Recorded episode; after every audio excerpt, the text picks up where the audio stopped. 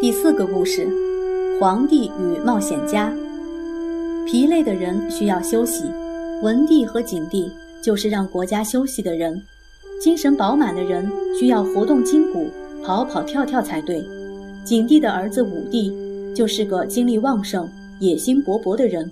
他对于不刻意做什么的消极态度感到很不耐烦，就像你不耐烦大人老是要你晚上准时上床休息那样。所以，当武帝一做皇帝以后，憋了一肚子的想法，终于可以施展了。不过，他当时只有十六岁，相当于现在的中学生那样大。然而，却统治了一个当时世界上最大的帝国。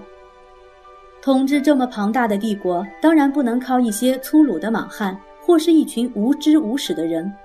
当时有位叫董仲舒的儒家学者，就劝武帝兴办一所叫太学的学校。专门训练学生成为未来优秀的官员，武帝觉得很有道理，就照着做了。董仲舒又替太学的学生找了一批他认为最好的课本来指导他们，那些课本正是从前孔子教学生的课本，我们称作儒家读的书籍。他还建议别的书籍一律别再读了，听起来有点像秦始皇的霸道口气。幸好他没有建议武帝把其他的书籍都给烧掉。武帝觉得这建议也很好，于是就照着做了。孔子一定没料到，自己努力了一辈子，没有国君肯听他的话。然而在他死后三百多年，却突然受到汉朝人的尊敬，这真是个大意外。但不管怎么说，孔子和他所代表的儒家，从此成为两千多年来中国人。最尊崇的圣者和学派了。汉武帝在位的时候，国家是很富有的，可是武帝却不怎么愉快。他觉得北方的匈奴人老是跑来欺负汉人，汉朝送他们礼物，把公主嫁给匈奴王，并没有让匈奴人感到满足。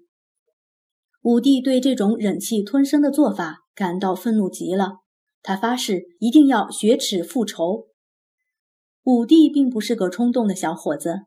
一怒之下就会找敌人拼命。他知道匈奴人擅长骑马，每个人都是世界上最优秀的骑兵。他们没有城堡，也没有防线，抢了就跑，是个很难缠的对手。要击败他们，需要动一动脑筋。因此，他要人一面积极养马和练兵，一面又想了一个计策来对付匈奴。这个计策就是找匈奴的邻居做朋友，一同对付匈奴。武帝从一名匈奴俘虏那里得到一项消息，在遥远的西方有个月氏国曾被匈奴打败，匈奴王把月氏国王的脑袋砍下来，当做酒杯来喝酒。月氏人恨透了匈奴，如果汉朝找月氏联合对付匈奴，月氏一定很愿意。于是武帝找到一位名叫张骞的人，派他往西方去联络月氏国。张骞是个大胆的年轻人。他愿意冒险，去到那个陌生、神秘而充满危险的地方。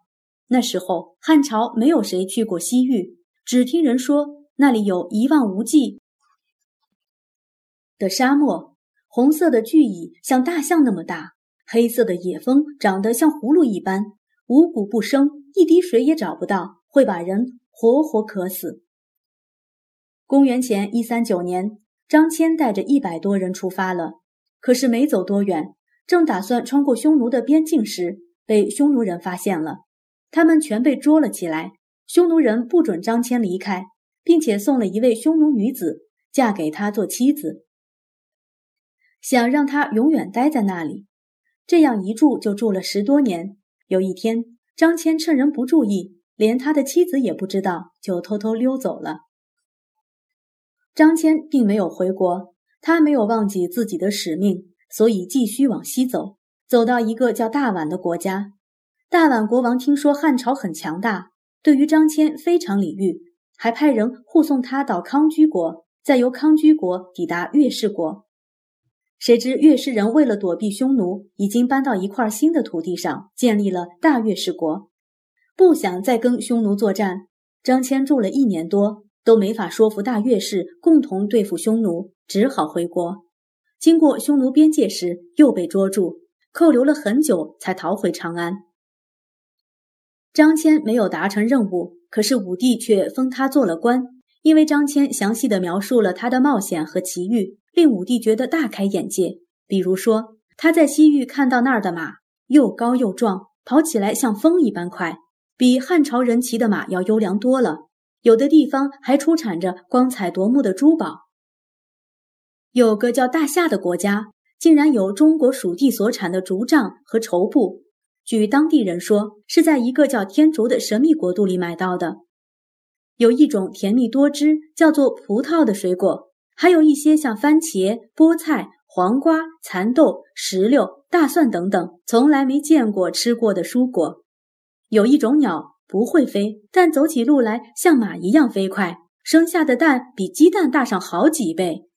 那里的人鼻子很高，眼睛竟然是蓝色的。那儿有人似乎懂得野兽的语言，他们能够指挥许多动物做出各种精彩逗趣的表演。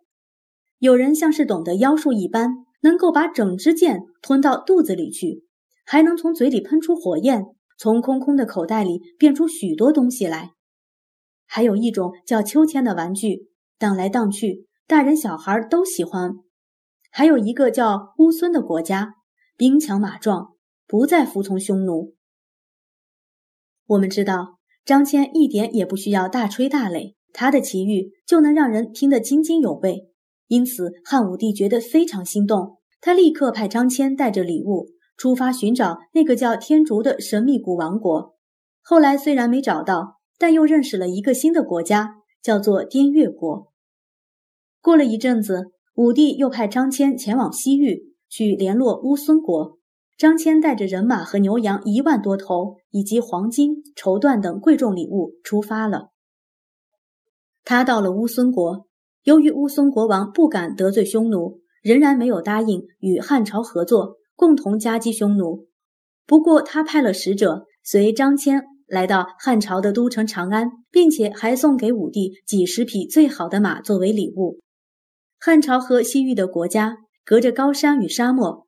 原本没有什么道路可以方便交通，除了像张骞这种不怕死的冒险家之外，一般人是没有胆量去的。但自从张骞走出一条路以后，来往的人就渐渐多起来。有人把中国产的丝绸经由这条路卖到西域各国，而西域一些好吃好玩，像前面告诉你的那些蔬果、马戏、魔术，也传到了中国。聪明的中国人利用蚕宝宝吐出的细长丝线织成了漂亮的绸缎。这个秘密西方人可不知道，他们以为那精美光滑的布匹似乎只有天上的小仙女才会织得出来呢。他们宁愿拿很多的金钱和财物来购买交换丝绸。许多国王都在重要的场合里才舍得穿上它，以便衬托出自己高贵的身份。华丽的中国丝绸伴随着汉朝的威名，顺着这条张骞走出来的路，远远传到西方世界。这条路就被人们叫做丝路。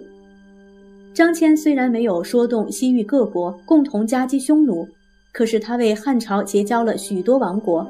算算看，他和随从们一共走访了三十六个国家。